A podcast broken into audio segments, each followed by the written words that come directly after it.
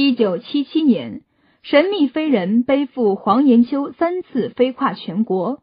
一九九四年十二月一日凌晨三时，贵阳都机林场惊现空中怪车，惊醒附近居民。一九八五年，干巴拉雷达站的一位值班士兵发现雷达站探测到百万平方米的物体。一九九零年，中国的一个普通男子就得到了一台国产收音机，并且就接收到了外地的信号。这些神奇的案件究竟是不是 UFO 出没？请看中国近三十年关于 UFO 的绝密悬案——神秘飞人。关于飞翔，人类有着永恒的向往。一九七七年，河北肥乡农民黄延秋却经历了三次荒诞的飞行旅程。背着黄延秋的两个神秘飞人，难道真是所谓的当代列子，或者是遥远而诡异的外星来客？黄延秋到底经历了些什么事情，让这个农民在三十年之后仍然难以忘怀？请看世界上最诡异的飞行案件——黄延秋的神秘失踪。列子是战国时期的奇人。传说他能够御风而行，身姿飘渺而又微妙神奇，一飞就是十几天，好不自在。人类的飞天梦想自古以来就未停止过。虽然随着科技的进步，我们如今已经发明了各种飞机、火箭等工具来帮助我们实现我们的航天梦，但是对于飞行的理想，我们永远不会放弃。然而，就在一九七七年，河北省肥乡县北高乡北高村二十一岁的村民黄延秋，却三次和当代列子触电，实现了奇迹般的跨越神州大地的飞行。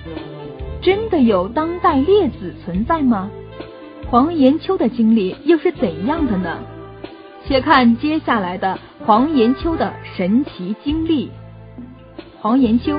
河北省邯郸市肥乡县北高乡北高村的一位农民，他出生在一九五六年，是一个朴实勤劳，同时家境也不错的农民。黄延秋原本是曲周县老营村人，因为自己姨妈家无子，在十八岁初中毕业后，他被过继给家住肥乡县北高村的姨家。一九七七年七月二十七日。也就是农历六月十二日，已经二十一岁，并且也有了一个领了正媳妇儿的黄延秋，却在这天夜里奇特的失踪了。最先发现黄延秋不见的是黄延秋的母亲，也就是他的姨妈。据这位母亲了解，黄延秋一向老实忠厚，从来没有半夜就出去玩耍过的行为。当晚。黄延秋不到八点就早早的熄灯上床。黄延秋母亲以为儿子最近为婚事操劳，太过疲惫，也就没有打扰他。谁知一大早醒来做好饭后，却不见儿子的影子。他连忙到黄延秋未婚妻处询问，谁知人家姑娘也是丝毫不知情。村子里的人也都说没看见黄延秋。黄延秋母亲更是担心的吃不下饭。就在黄延秋失踪的十多天后，家里人几乎对找到黄延秋已经不抱希望的时候，距离北高村约一公里的新寨村派人送来一封加急电报给北高村村委会。电报的内容如下：新寨黄延秋在上海蒙自路移送站收留，望认领。电报的拍发时间却是黄延秋失踪的第二天，一九七七年七月二十八日。看着这封电报，大家都感到非常的奇怪。头晚才见过的黄延秋，怎么没过二十四小时就到了上海市呢？要知道，邯郸离上海有一千一百多公里呢。而就算从距离本地最近的邯郸市火车站出发，也得坐上二十二个小时才能到达。更何况，就算从北高村到邯郸也有四十五公里，晚上压根儿就不通汽车，走路去邯郸少说也得八九个钟头。而在七十年代的中国，当地的县市里又没有飞机场，所以黄延秋更不可能搭乘飞机了。会不会是弄错了呢？大家猜测。出于慎重，北高村村委副支书黄宗善，同时也是黄延秋的亲戚，立即复电至上海遣送站，说黄延秋左臂有块痣，望查明。这么一来，也可以避免真把人接回来，却发现找错人的尴尬局面。结果却令所有人大吃一惊。在上海遣送站的正是黄延秋。据黄延秋所说，他当晚本来是在家里睡觉的，结果在二十八号凌晨一点时醒来，却发现自己竟然在距家一千多公里的南京的一所大商店的门口。正在身上一文钱也没有的黄延秋感到惊恐不已的时候。两个神秘的穿着军装的男子却不知从哪个地方冒了出来。黄延秋看到了解放军同志，自然也就放下了心。两个男子给黄延秋买了开往上海的火车票。后来，黄延秋在到达上海的火车站后，立即开始寻找派出所。一到派出所门口，他的眼前竟然又出现了先前的两个神秘的解放军同志。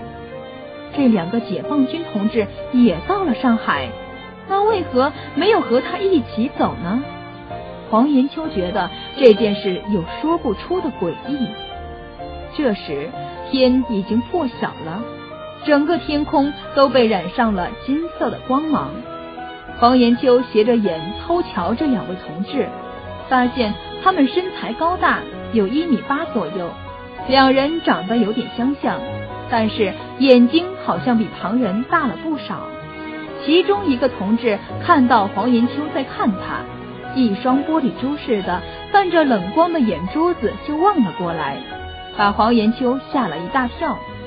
他立刻低下头，不敢再偷望两人。他们三人穿街走巷，没过一会儿就到了一个南北街道路西的遣送站里，这才有了前文中申报的出现。黄延秋究竟是怎么失踪的？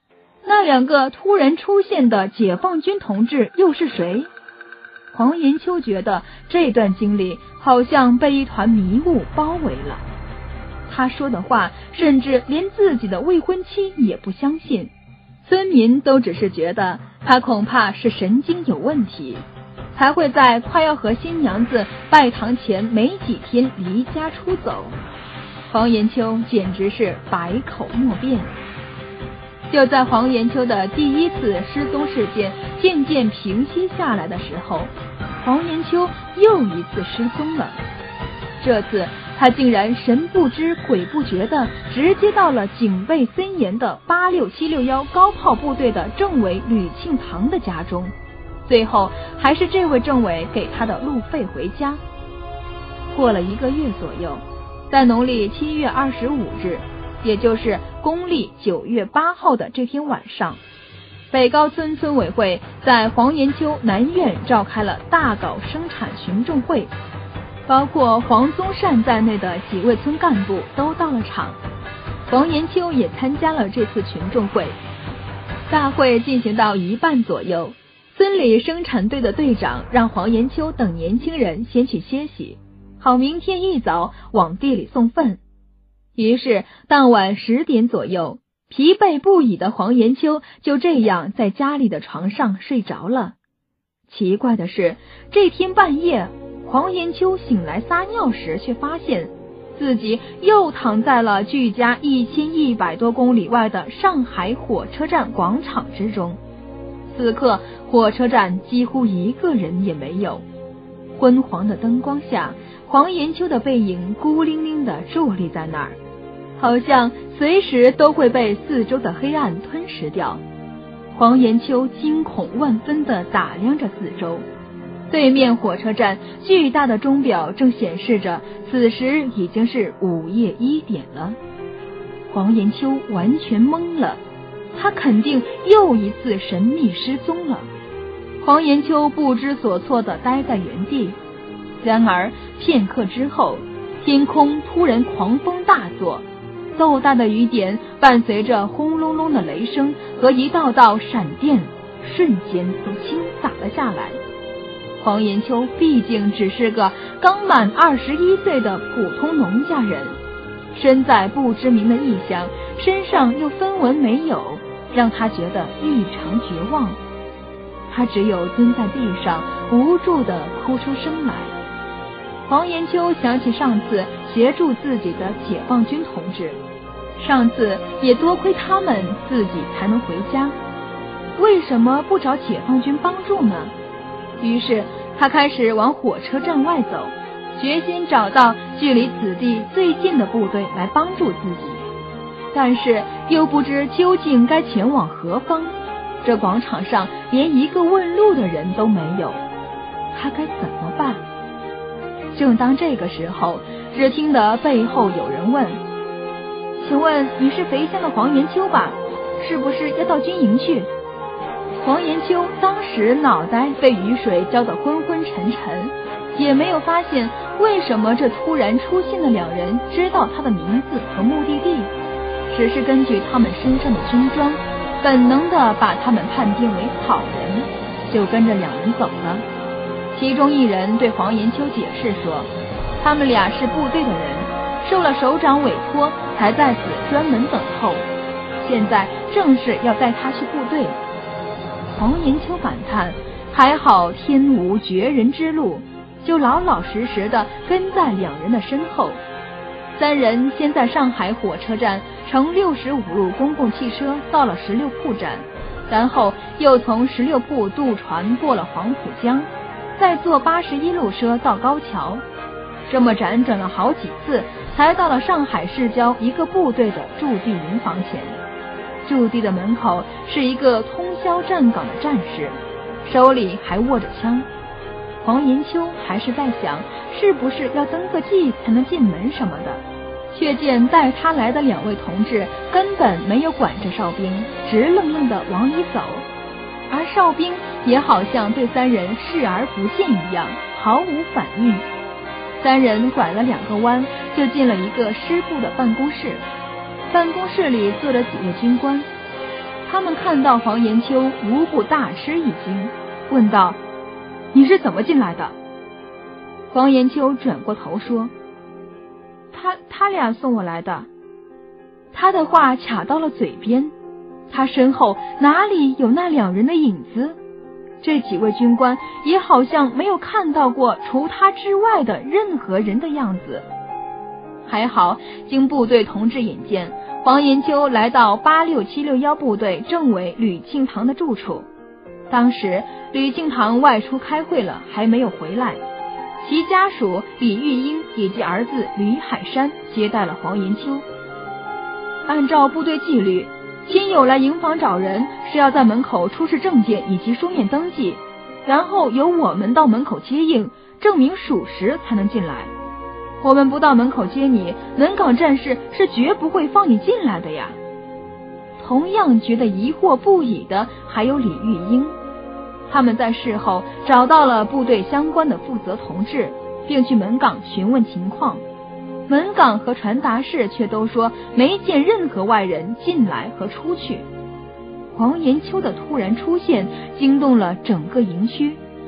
由于此地是上海周边的一个重要的军事驻地，这件事尤其引起了上面人的注意。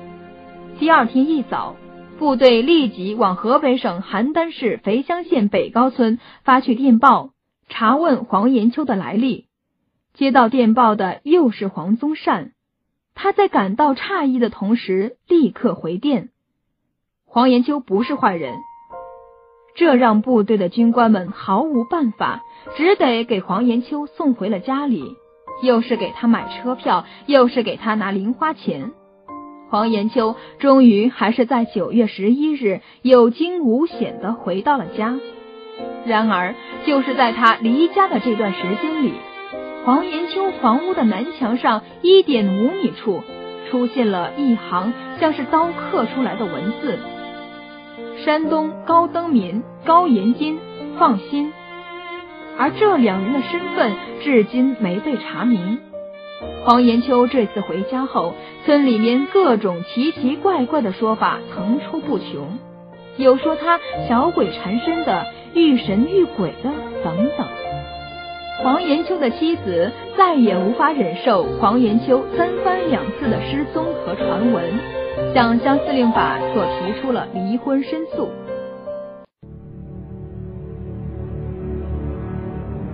然而，故事到这里还并没有结束，令黄延秋永生难忘的经历还在后面。最神奇的失踪应该是第三次，上次失踪没隔几天，在九月二十号晚上，黄延秋去大队记工分回家，此时已经晚上十点多了，他独自一人走在回家的路上，心里很不踏实。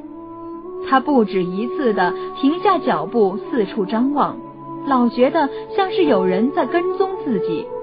可每当他回过头，回应他的只有黑乎乎的树影。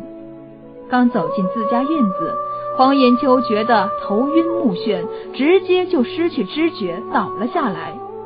当他再醒过来的时候，已经躺在一家宾馆的床上了。这不算是豪华的房间。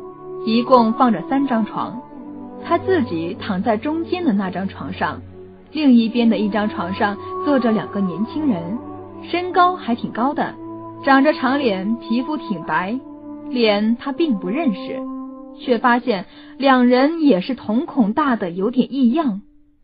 二人自我介绍是山东人，而此地已经是距邯郸市一千公里的兰州了。包括黄延秋在第一次失踪时遇见的解放军同志和第二次的陌生军人，都是他们俩假扮的。而当黄延秋问他们有什么目的的时候，二人只是回答要带他九天游览九大城市的。黄延秋被惊呆了，他知道这两人肯定不是普通人，或者连人都不是。黄延秋哪里有什么游玩的心情？他的心里被各种各样的疑问填满了，却发现这两个人和自己说话时用的是肥乡县口音，但是在和服务员说话时又用的兰州口音。既然想不到解决办法，这两人对黄延秋好像也没有什么恶意。黄延秋不再多问。只希望二人能够尽快的游览完九大城市，然后带他回家。黄延秋胡思乱想，竟然一宿都没睡好。第二天天亮了，黄延秋看到兰州这座崭新的城市在阳光的照耀下散发出特别的活力。本来想要出去游览，但是却被倦意袭击，这一睡就睡到了傍晚才醒。这时，那两人为黄延秋带回了简单的晚餐。黄延秋自己又恢复了些活力，思路也清楚了起来。当晚，这两人就把他带到了郊外，说是要背着他飞去北京。黄延秋惊呆了，他就这么被其中一人背，先是腾空而起，然后朝着一个方向前进，加快速度飞到北京，不耽误看戏。飞他的飞人如是说。黄延秋在飞人背上看到大地上连绵起伏的山川、丘陵、城市、村庄，还有带状的河流，在他脚下飞快的后退。一千多公里的路程，黄延秋一个小时就被送到了。黄延秋鸟瞰京城，只见灯火辉煌，街道星罗棋布。三人先是停留在市里的一座高楼的顶端，那里早已有两人在等候。黄延秋隔着一段距离看见他们四人在悄悄会晤，然后分开，告别那两人。他们三人又飞降在距离不远的长安剧院门前。此时，长安剧院门口的人并不算少，好像在排队买票。但是无一人看到三人飞落，实在奇特。那两人带着黄延秋也去排队入场，但奇特的是，他们压根儿没有票。但是检票员就像没看见他们三人一样。三人于是进场坐了最后一排。演出的剧目是大型历史剧《逼上梁山》，内容黄延秋现在还记得一清二楚。北宋朝廷腐败，民不聊生，以宋江为首的梁山一百零八名好汉，于是聚众造反。看完了话剧，三人又飞到了北京的中心天安门广场，并且降落在一根华表前。黄延秋的恐惧和害怕已经完全被看到的宏伟的建筑群的好奇和新鲜所代替。两个飞人在一旁给黄延秋讲解故宫、天安门的历史，就像他们之前所说，他们真的是带黄延秋来游玩的。十分钟后，他们离开了天安门广场，到了不远处的一家旅馆里。黄延秋又发现飞行人又改说了一口标准的普通话，并出示了一封省级介绍信，登记了房间。第二天，黄延秋醒来时又是下午了，他不知道原来自己这么能睡。晚饭时间，他们到了街上一家看上去很豪华的饭店里吃饭。没见过什么世面的黄延秋立刻被眼前的山珍海味吸引了。结算时，他听到服务员报了个数，两百多元。这个数是黄延秋当时近两年的纯收入。黄延秋吓了一大跳，飞人立刻把准备好的钱递了过去，一分不差，好像早就算得一清二楚了似的。飞人告诉黄延秋，现在就要去天津，还要去看电影。于是，一人背着黄延秋，又向天津的方向飞了去。天津距北京的直线距离大约只有一百二十公里，但是他们的飞行还是花了一个小时左右。三人直接降落在市中心的一条街道上。黄延秋也习惯了路人对他们视而不见的样子了。往前走不远处，就来到了一家电影院门前。一排花花绿绿的巨幅电影海报很是醒目。马上要上映的是电影《苦菜花》，三人又是在检票员的眼皮子底下无票入场，并坐在后排座位上欣赏了整部电影。三人看完电影，找到旅馆登记住宿时，黄延秋发现飞人又说起了地道的天津话，并交上了不差分毫的钱。第二天，黄延秋起床后，在二人的陪同下，还到和平区逛了逛。晚上再前往下一站哈尔滨。一个小时到哈尔滨后，黄延秋一点睡意都没有。他问道：“现在就睡下，不再出去找场电影看看？”年轻人特有的活力和大胆，也让他逐渐玩得起兴来。一个飞人笑道。你记得住在北京看过《逼上梁山》就行了，看多了你记不住。为什么要让他记住看过了什么？黄延秋完全不理解。次日，黄延秋醒来时觉得天气微凉，原来现在已经是九月二十三日了，东北的温度比家里低了很多。其中一个飞人出门找衣服穿。另一个在房间陪着黄延秋，没一会儿，飞人就弄回三套一模一样的无领章帽徽的绿军服装，三双老牛皮靴。黄延秋穿上大小正合适。三人去饭店吃了早点，又去百货商场逛了逛，看着琳琅满目的商品，黄延秋突然想起了带点东西回家的心思。他希望他那美丽善良的未婚妻看到自己带回家的东西，可以相信自己的故事，不要和自己离婚。但是他的想法却被两个飞人否决了。出来的证据你自己慢慢找，婚事散了还能再找。飞行人回答：“黄延秋身上一分钱都没有，只有作罢。晚餐后，三人又飞去了长春，并且照例是找旅馆、逛街和吃饭。接着又去了沈阳、福州、南京。黄延秋在飞行中看到了几乎伸手可触的星光和月亮，还有平原、高山，甚至还有波涛汹涌的大海和绵延不绝的海岸线。到达南京的时候已经是九月二十七日了。黄延秋发现，这两个飞人无论飞去多远的距离，都只用一个小时，而且到了一个地方就能够用当地的方言与人交流，并且还有介绍信让三人入住不错的宾馆。黄延秋在南京看了中山、长江大桥，直到圆月初升，三人才趁着月光往一千公里外的西安飞去。黄延秋突然想到，今天应该是农历八月十五中秋节了。可惜月圆人不圆，不知道家里的母亲是怎么过的。在最后一站西安玩了一天后，黄延秋和两个飞人回到了开始出发的地点兰州。本来黄延秋想告诉两人自己回家的意愿。没想到诡异的睡意袭击了他。入睡之后，他被送回了老家肥乡县北高村家里的一棵枣树下。时间是一九七七年九月二十八日晚二十二时左右。黄延秋的母亲本来已经睡下了，但是突然听见了自家的狗叫的厉害，怕家里进了贼。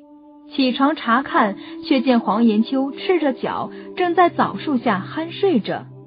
黄延秋终于和家人团圆，他的这次失踪之旅也终于完结了。黄延秋的奇特事例被各种专家解读过，但没人能够解释他身上究竟发生了什么。有人说黄延秋其实就是梦游了。但是又没法说明他为什么可以在很短的时间内到达离家那么远的地方。